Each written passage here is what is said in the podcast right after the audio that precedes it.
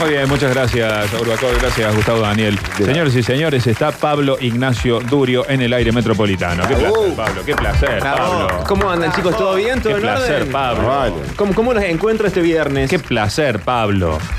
Bueno, veo que bien. Lleno de placer. Llenos de placer. Me Bueno, llena de me gusta placer, que estén llenos de placer. Pablito. No lo puedo evitar. Al mismo tiempo de Turco, el lunes te dijimos mil veces que si vas a cantar le avises antes al conductor para que él pueda saber. Ah, pero No, este bueno, era más fácil. La hice, Este era más fácil. fácil, la hice linda, salió bien. Pero sigue sin avisarte, tipo, le, le pediste mi- múltiples veces, Turco, avisa. Cree en mi capacidad profesional para seguirlo, Pablín. Ok.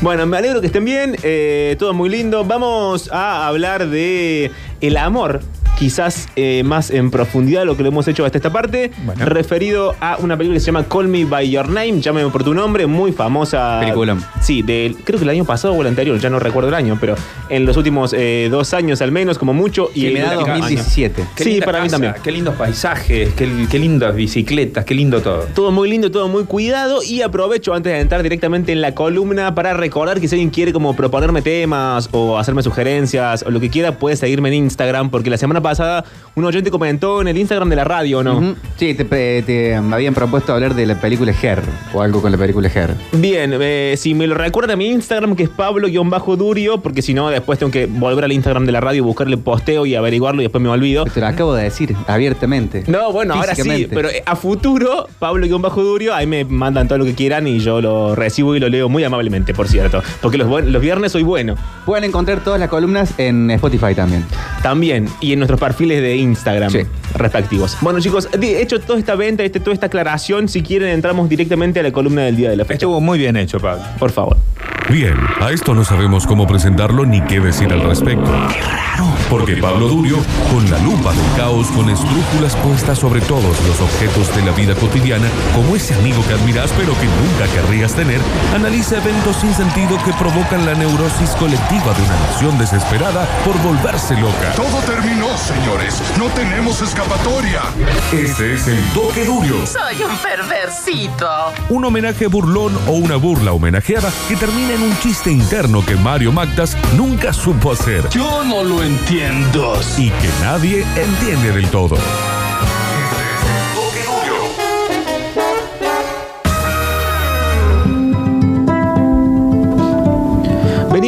Veníamos hablando del amor, habíamos hablado del amor cuando fue el turno de los agujeros negros eh, y de eh, la peli del espacio. Habíamos dicho que el amor era una fuerza que aparentemente lo atravesaba todo, todas las dimensiones y que la ciencia al día de hoy no había logrado explicarlo del todo, eh, lo cual es cierto. Lo que propongo hoy es que pensemos el amor de dos formas distintas. Cuando hablamos de Troy Bolton, también explicamos cómo las comedias románticas hablaban del amor como una cosa que sucede sorpresivamente. La escena repetida de encontrarse en una esquina, chocarse, se caen las cosas, nos agachamos a buscarlas, nos tocamos las manos, nos enamoramos para siempre. Esa es un, lado del amor, una faceta del amor. El otro, que quizás tiene que ver con la, más con la columna de hoy, tiene que habla en realidad de el amor como una construcción como algo que se construye desde dos sensibilidades bastante más profundas y que no tiene nada que ver con el arrebato de una pasión violenta, sino con cómo esa, esa pasión se va eh, armando de a poquito como una especie de rompecabezas según lo que vamos viviendo. No sería el típico flechazo. No, porque no estoy tan seguro de que esa idea del amor eh, narrativa y filosófica sea cierta en primera instancia o sea buena en última instancia. Pero sirve para las cuestiones de las películas y de las novelas. En términos ficcionales sirve mucho porque te ahorra la construcción, digamos. Claro. Si yo planteo que llego a la radio, me choco con alguien en la puerta y me enamoro, chao, me ahorré un montón de escenas. Claro, está instaurado así a través del cine incluso. Hay ¿no? una elipsis muy grande en la historia que te ahorra justamente una cuestión económica de contar cómo el amor se va dando en, en una circunstancia doméstica paso a paso y poco a poco y no así como, oh, mm, me sucedió y me arrebató y ahora estoy en el medio de la vida enamorado. La película en cuestión se llama Call Me By Your Name en inglés, Llámame por tu nombre en eh, español. Está basada en un libro del mismo nombre, el autor es André Asiman, y cuenta, en este caso es una historia gay entre Elio y Oliver. Oliver, un estudiante de intercambio que llega a una casa de campo de su profesor que lo invita para más o menos terminar la tesis y tratar de armarla en, en ese contexto. Y Helio es el hijo más chico. Tiene una diferencia de edad, yo no recuerdo textual cuántos años. Helio tiene cerca de 17, si no me acuerdo mal, y Oliver cuanto más, cuanto menos 25.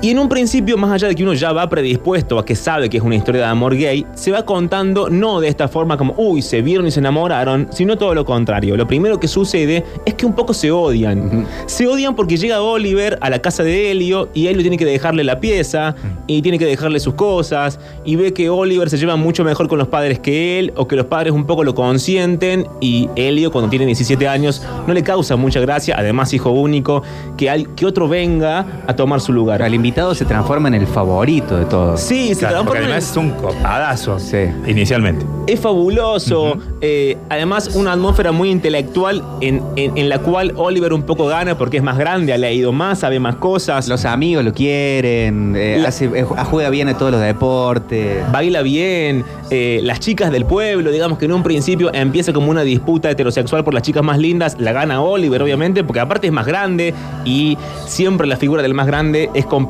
cuando uno está acostumbrado a reinar, digamos, en su casa. Esto sucede en Italia en un verano. Eh, todo el tiempo la peli construye o da a entender esta atmósfera de calor constante, esta cosa como soporífera de la siesta. Eh, los colores son todos cálidos en sus planos. Y tiene, sí, a los personajes principales, primero como figuras un tanto añiñadas en términos de lo físico. Esta es como la crítica ideológica que hago al principio para después volvernos cursis. Eh, y no solamente eso, sino que además los dos son como sobreescolarizados. Es como si el amor eh, en términos de homosexualidad solamente fuese posible si uno fuese flaquito, divino, o cara de nene y además pudiese hacer referencias culturales e intelectuales todo el tiempo. Se reduce eh, ese tipo de amor muy específico a las élites. En este caso culturales y también económicas, digamos, porque la casa es como una especie de castillito, está en una parte de Italia, eh, no, no se los ve necesitados de ningún tipo, hay como dos o tres eh, sirvientes que, que- que se ocupan de la casa. Sí. Y también la gente que los visita son gente intelectual, hablan de política, se habla de economía, se hacen citas de libros todo el tiempo. Encima de, de música, en vivo, piano. Claro, Elio toca el piano. eh, y ni siquiera son libros comunes, no son 50 sombras de Grey, son libros clásicos. No es Junco. No, es literatura griega, es eh, eh, los primeros clásicos. Y en este, en este contexto se encuentran Elio y Oliver. Y al principio esta historia de amor es narrada según, esto ya es una opinión personal mía, de la mejor manera que son narradas las historias de amor. Ya este amor es termina siendo sexual, pero pongámoslo también en términos eh, de amistad, si se quiere, o de complicidad o de compañerismo. La mejor manera de narrar una historia de amor es cuando arranca desde el odio. Alguna vez vamos a hablar un poco de la construcción esa muy conocida de mi mejor amigo es también mi mejor enemigo, o al revés, mi mejor enemigo lo es porque en algún momento fue mi mejor amigo. Para poner un ejemplo concreto, que seguramente hablaremos de él, Charles Javier en los X-Men y Magneto, que son los, los antagónicos, fueron muy amigos durante mucho tiempo. Y es desde ahí que construyen esa eh, animadversión violenta que sienten ahora. Pero en este momento, eh, Oliver y Helio están viviendo esa situación. A Helio no le cae bien Oliver. Oliver, además, tiene esta manía de, saludarse. Lo voy a decir en inglés porque en inglés tiene más sentido, pero ya se los traduzco. Él dice later cuando se va, que sería la traducción como hasta luego. En, en lugar de decir la frase completa, que sería see you later, esa es la frase completa, lo reduce de una manera absolutamente arrogante. Lo dice como diciendo, bueno, ya nos vemos después cuando yo tenga ganas. Esa sería como la, la- traducción. Porque tiene también la novela y la película esta situación de que ellos saben tanto de tantas cosas que además saben un montón de idiomas. Entonces en la peli van a hablar italiano, van a hablar francés y van a hablar inglés, todo como mezclado constantemente. Ujú. Porque está como esta idea de que uno a veces piensa, cuando sabe muchos idiomas, algunas frases las piensa mejor en un idioma particular y otras eh, en otro. En la versión latino de la peli, que es la que tuve que, que descargar para cortar los audios para que todos entendamos, las partes que están en otro idioma no están traducidas. El audio que sigue a continuación va a arrancar en italiano, pero se entiende igual porque después ellos mismos, cuando hablan en español, eh, dan a entender o explican qué es lo que sucede. Básicamente llega Elio a la mesa, una mesa, esas mesas de jardín, vieron con esos mantelcitos cuadriculados rojo y blanco, eh, debajo de unos árboles, el sol que se cuela entre las hojas de los árboles. Él llega y le, le plantea a la mesa que Oliver le cae mal. Dice, ¿ustedes vieron cómo saluda cuando se va de esa manera arrogante? Y el padre dice, bueno, ya vas a crecer y te va a caer bien. Y Oliver le responde, ¿qué pasa si crezco y me sigue cayendo mal? El primer audio de la columna del día de la fecha. Oh, frisante. Ehi Riccardo, non vi sembra... Non vi sembra ineducato come dice later? Arrogante. No creo que sea arrogante.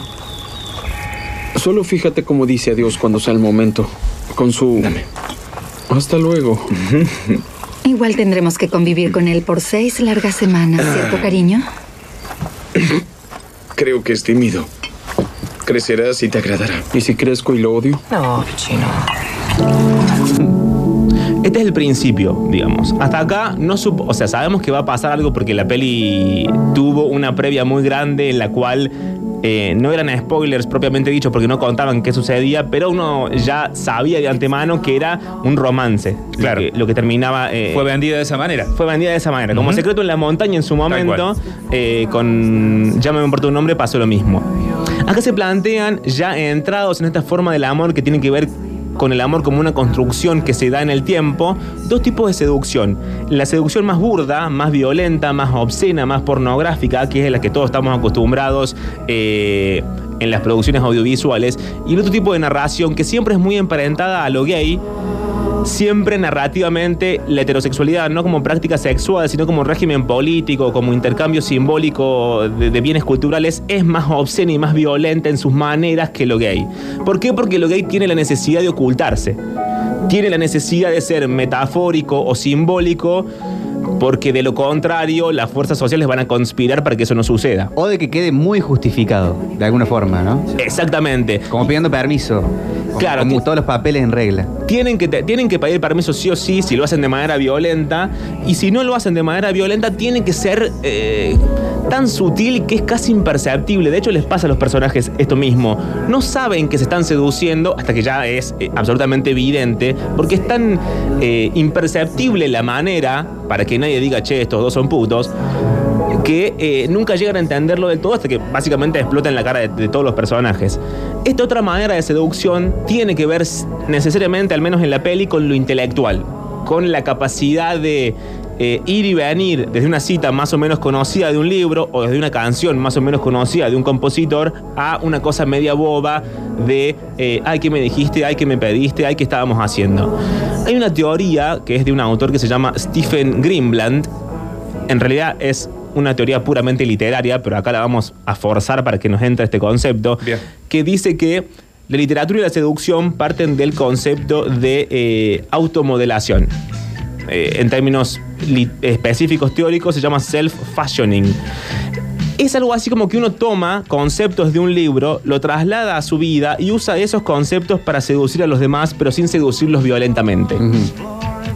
Eh, por ejemplo, una- yo escribo un libro. En esos libros planteo los códigos intelectuales que a mí me parecen precisos para seducir a alguien. Otra persona lo lee y toma esos códigos para seducir a las personas que él o ella quieren seducir. Los hace propios, digamos.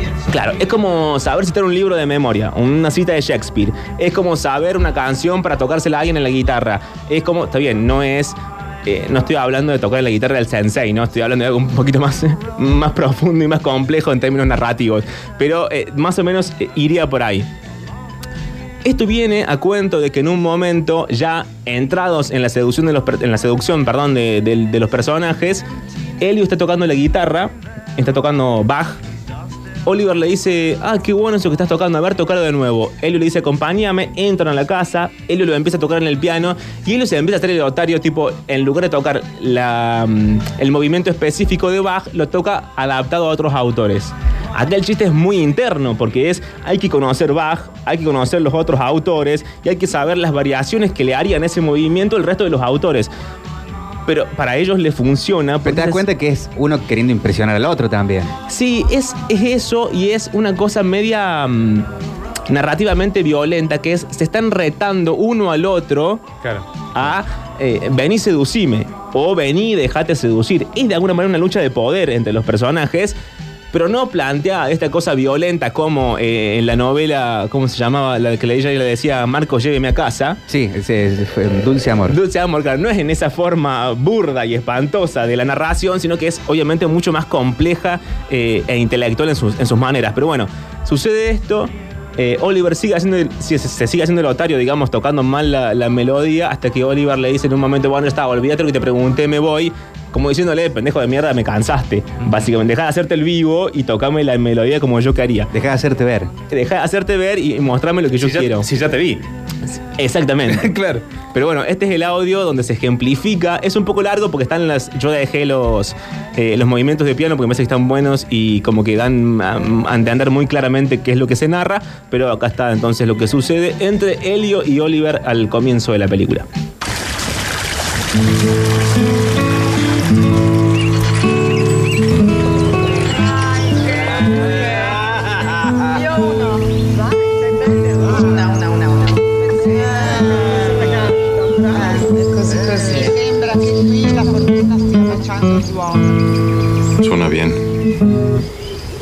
Pensé que no te gustaba.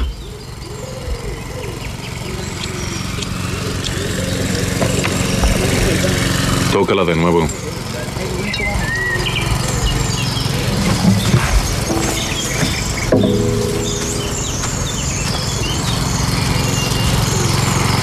Sígueme.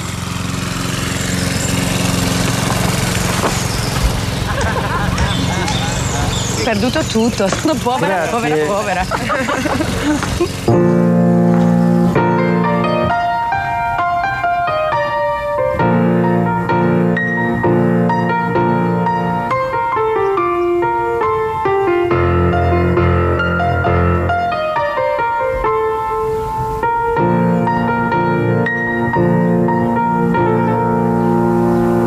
Eso suena diferente. ¿La cambiaste? La cambié solo un poco. ¿Por qué?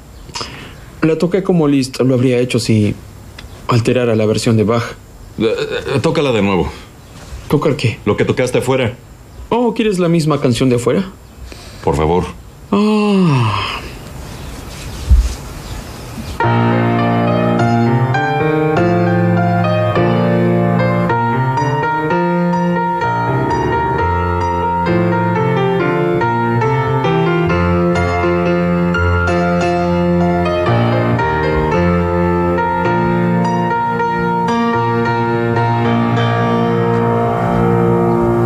Creer que la cambiaste otra vez. Ah, la cambié solo un poco. Sí, ¿por qué? La toqué como Busoni lo habría hecho si hubiera alterado la versión de Liszt. ¿Y qué hay de malo con Bach? En la forma que Bach la habría tocado. Bach no la escribió para guitarra. De hecho, no estamos seguros de que la Olvida que escribió. pregunté.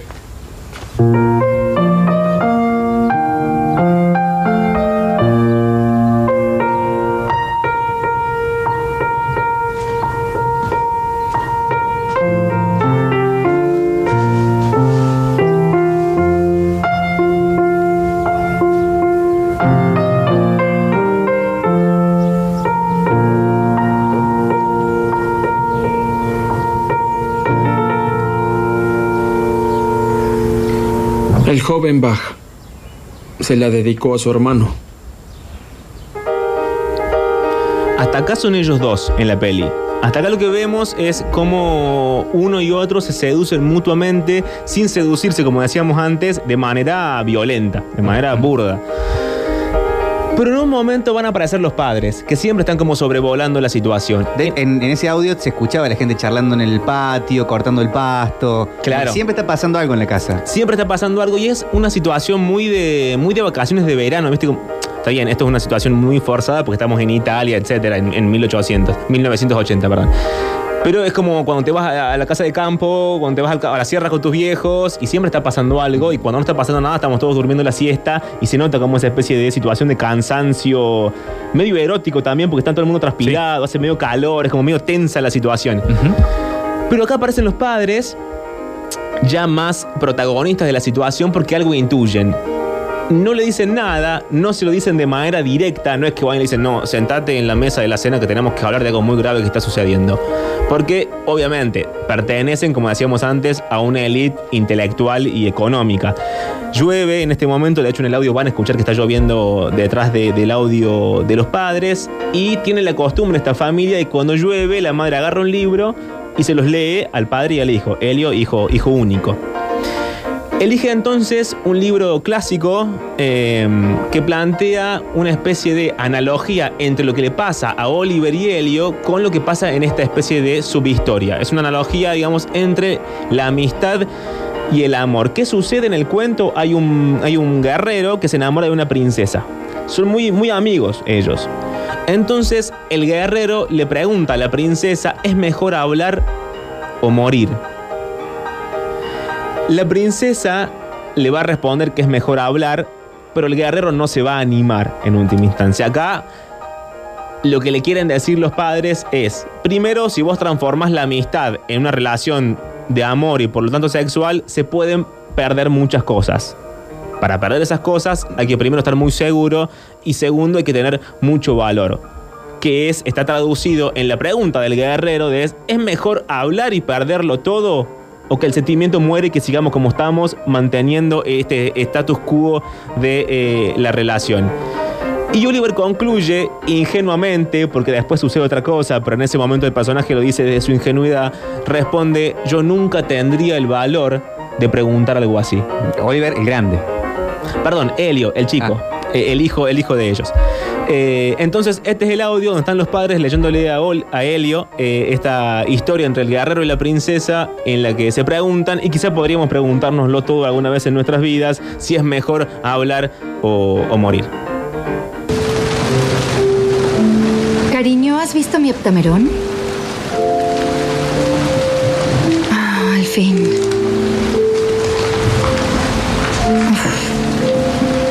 Está en alemán. Ok. No recuerdo dónde nos quedamos, pero les gustará este. Bien, mon chéri. Bien, voy a traducirlo. Ein gut aussehender junger Ritter ist wahnsinnig verliebt in eine Prinzessin.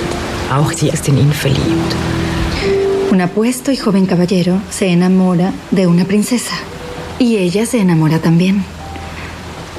Aunque parece que ella no se da cuenta. A pesar de la amistad, Freundschaft, que florece entre ellos o tal vez debido a esa amistad, el joven caballero se encuentra a sí mismo. Muy humilde y sin palabras, que no es para nada capaz de abordar el tema de su amor.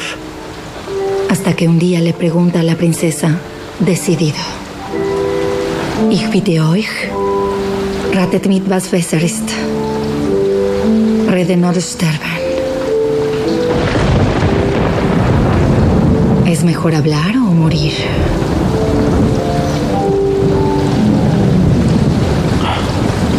Yo nunca habría tenido el valor de preguntar algo así. Eso lo dudo.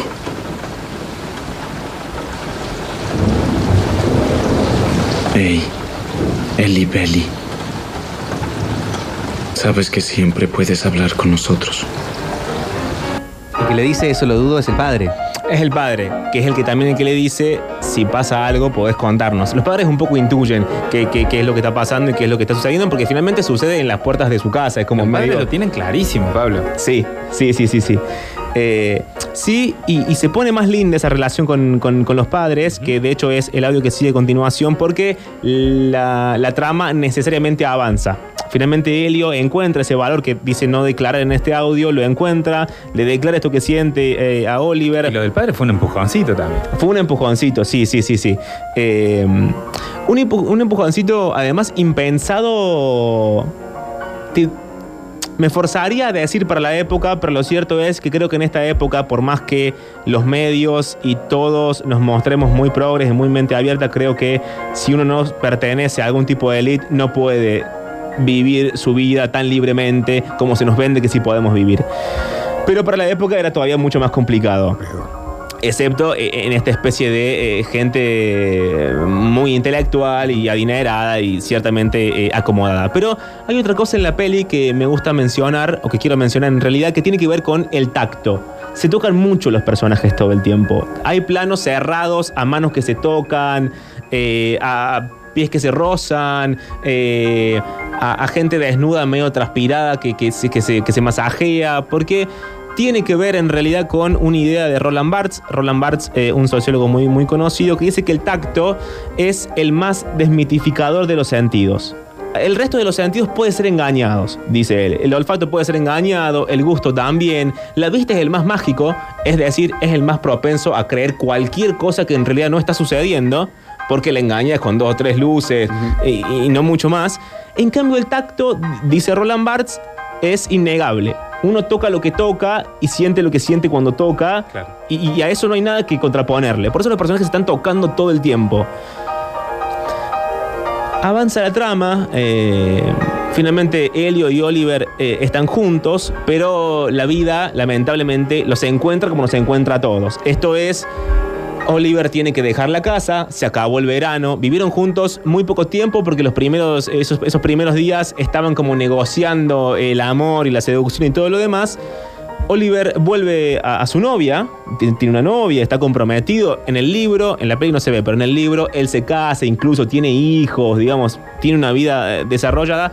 Y Helio nunca puede olvidarlo. Nunca puede olvidarlo de esa manera triste, porque hay una diferencia entre la tristeza y la melancolía. La tristeza es uno pierde un objeto que tuvo alguna vez, un objeto no como cosa material, sino como también puede ser una persona en este caso. Y la melancolía que es uno pierde algo que nunca supo que, que tenía. Uno no sabe qué es lo que necesita cuando es una persona melancólica. Cuando uno es una persona triste es yo sé lo que necesito porque algún momento lo tuve. Lo que Helio tuvo en algún momento es a Oliver.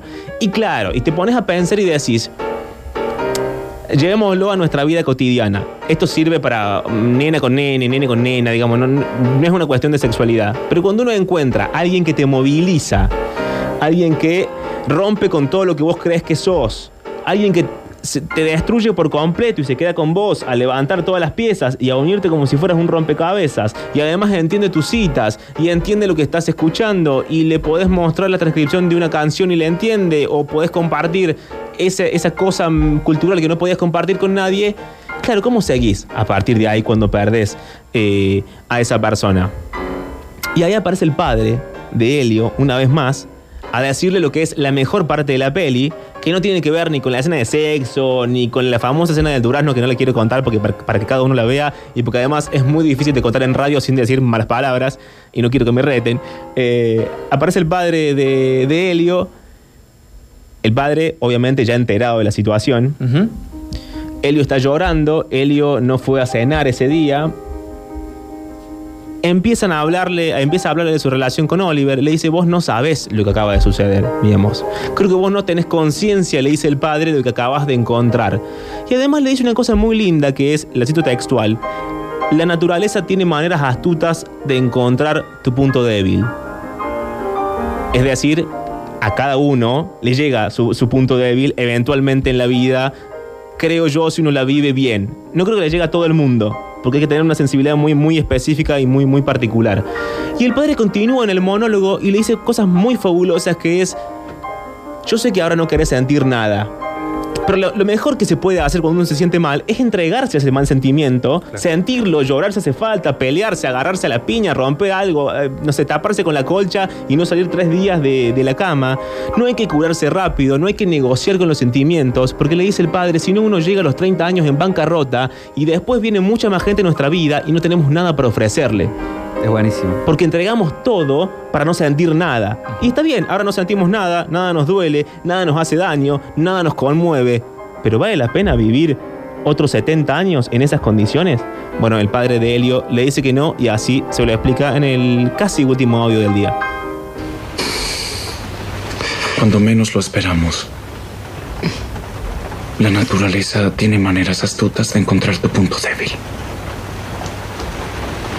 Solo recuerda, estoy aquí.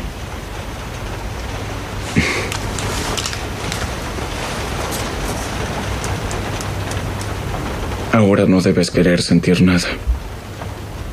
Tal vez nunca quisiste sentir nada. Y ah, tal vez no soy yo con quien quisieras hablar de estas cosas, pero de sentir algo, es obvio que lo sentiste. Mira, tuvieron una hermosa amistad. Tal vez más que una amistad. Y te envidio. En mi lugar, la mayoría de los padres esperan que todo pase. Rezan para que su hijo caiga de pie, pero yo no soy ese padre. Nos desgarramos tanto para curarnos rápido de todo que caemos en bancarrota a la edad de 30. Y tenemos menos que ofrecer cada vez que comenzamos con alguien nuevo. Pero hacerte sentir nada, para no sentir nada, qué desperdicio. Es interesante pensarlo no solamente en términos narrativos, digamos. Yo traigo la peli como ejemplo, un ejemplo muy concreto, que es un amor gay entre dos personajes, etcétera, pero también es trasladable muy fácilmente a nuestras vidas, digamos. En el sentido de cuántas personas que conocemos, no en términos de padre e hijo solamente, sino también de hijos hacia padres, o entre amigos, o entre la relación que sea, cuántas veces podemos escuchar a alguien y otorgarle esa libertad para que la otra persona respire. ¿Viste como esa sensación de que hay personas que están como siempre guardando un secreto, como que no están respirando? Y a veces una palabra simple, por más boba que sea, puede permitir ese- esa, esa nueva bocanada de aire que aunque sea oxigene un poco eh, a esas personas antes de que lleguen, como dice el personaje, a la edad de 30 años, que es una edad simbólica obviamente, y ya no tengan nada para dar porque se murieron por dentro. La última cosa, ya para retirarme, porque además me pasé de tiempo, tiene que ver con eh, la religión. La religión acá aparece representada, en este, este caso son dos judíos, ellos son judíos, aparece representada por una estrella de David que Oliver lleva puesta y Helio no. Helio le va a preguntar a Oliver, en la película va a ser muy poco, va a ser más vi- visual que intelectual el asunto, en el libro es más complejo, le pregunta por qué él la lleva. Y Oliver, cuanto más, cuanto menos, le explica que no tiene nada de qué avergonzarse. Esa es la palabra. No solamente no tiene nada qué avergonzarse, sino que además si Dios, cualquier Dios, nos creó a todos a imagen y semejanza, significa que nos quiere a todos por igual. Y si nos quiere a todos por igual, significa que si Dios existe también es gay, dentro de todas las cosas que es. Esto lo va a llevar a Helio hacia el final del libro y hacia el final de la película también a volver a colgarse la estrella de David eh, del cuello. Y voy a cerrar con una canción que se llama O Helga Nat.